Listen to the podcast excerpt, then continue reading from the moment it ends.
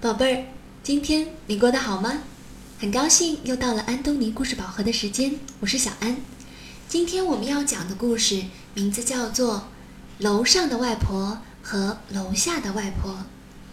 这个故事的作者是来自美国的汤米·迪博拉。这本书是由河北教育出版社出版的。好了，我们一起来听故事吧。当汤米还是个小男孩的时候，他有个外婆，还有一个曾外婆，他很爱他们。汤米和家人每个星期天都会去看他们。外婆总是站在厨房里的大黑炉面前煮好吃的东西。汤米的曾外婆已经九十四岁了，她的身体很虚弱。总是在楼上的房间里躺着。汤米叫他们“楼上的外婆”和“楼下的外婆”。每到星期天，汤米总是跑进屋子，先向外公和楼下的外婆问好，然后就一口气跑上楼去看楼上的外婆。楼上的外婆总是会这么说：“来，自己拿糖吃。”每次汤米打开衣柜上的针线盒，里头总是会有薄荷糖。有一次，楼下的外婆走进来，扶着楼上的外婆坐到椅子上，还用毛巾绑好，免得她跌下来。汤米问：“为什么楼上的外婆会跌下来呢？”楼下的外婆说：“因为……”他已经九十四岁了。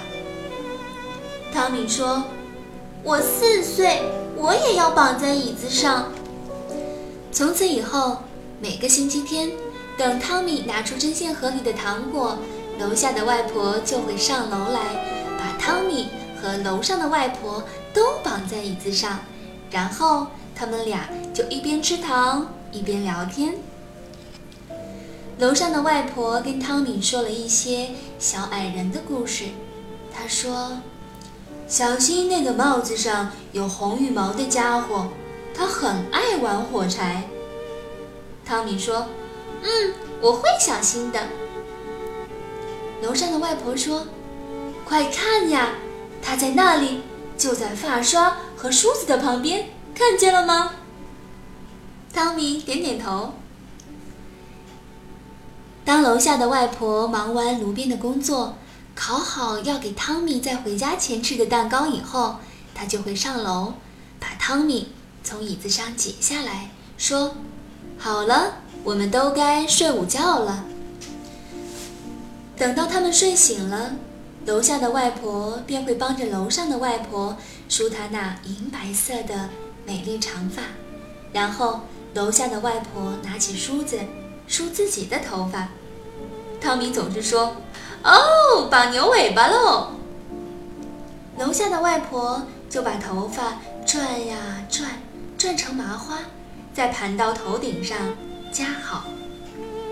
有一次，汤米的哥哥跑到楼上来，刚好看见楼上的外婆躺在床上，头发披散在肩上，他立刻跑开了。哥哥说：“她好像巫婆哦。”汤米说：“才不是，她很美。”每当外公大喊“去吃冰淇淋喽”，汤米和哥哥就跟着外公去冰淇淋店。有时候，爸爸和舅舅也会一起去。他们回来的时候，常常正好是楼上外婆的点心时间。于是，汤米端着托盘，把牛奶和饼干送到楼上。有一次，爸爸帮全家人拍家庭录像，拍到楼上的外婆和楼下的外婆时，汤米便站在他们两个人的中间。有一天早上，汤米刚睡醒，妈妈就走进来告诉他：“宝贝儿，楼上的外婆昨天晚上去世了。”汤米问：“什么是去世？”说就是他再也不能和我们在一起了。虽然那天并不是星期天，他们也去了外公外婆家。汤米还没有向大家问好，就急忙三步并作两步地跑上楼，跑进楼上外婆的房间。床上是空空的，汤米哭了起来。他问妈妈：“楼上的外婆永远都不会回来了吗？”妈妈温柔地说：“不会了，不过，每当你想起她，她便会回到你的记忆里。”从那天起，汤米就只叫楼下的外婆“外婆”了。几天以后，有个晚上，汤米醒来，看着窗外的星星。忽然，有一颗星星从空中滑落，他跳下床，跑到爸爸妈妈的房间。汤米说：“我刚刚看到一颗星星掉下来。”妈妈说：“哦，那也许是楼上的外婆给你的亲吻呢。”很多年过去了，汤米长大了，楼下的外婆也老了，总是躺在床上。就像以前楼上的外婆那样，后来，她也去世了。有天晚上，汤米从卧室窗口望出去，正好看见一颗星星快速地从天空滑落。汤米的心里这么想着：“哦，你们两个现在都是楼上的外婆了。”好了。今天的故事讲完了。如果小朋友想要看这个故事的图文版，可以到全国各个城市的安东尼绘本馆中借阅。那具体的完整的电话，可以加小安的微信公众号，搜索中文的安东尼文化传播，加关注之后回复地址两个字就可以了。那接下来还是进入一段美妙的音乐时光。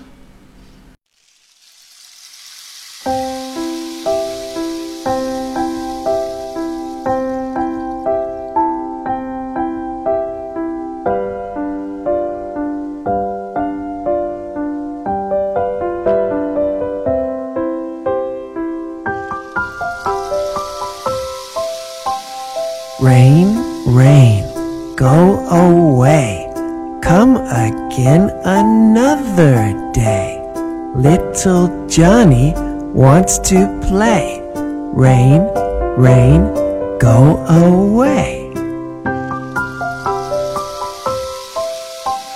Rain, rain, go away.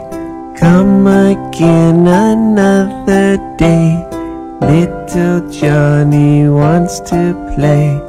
Rain, rain, go.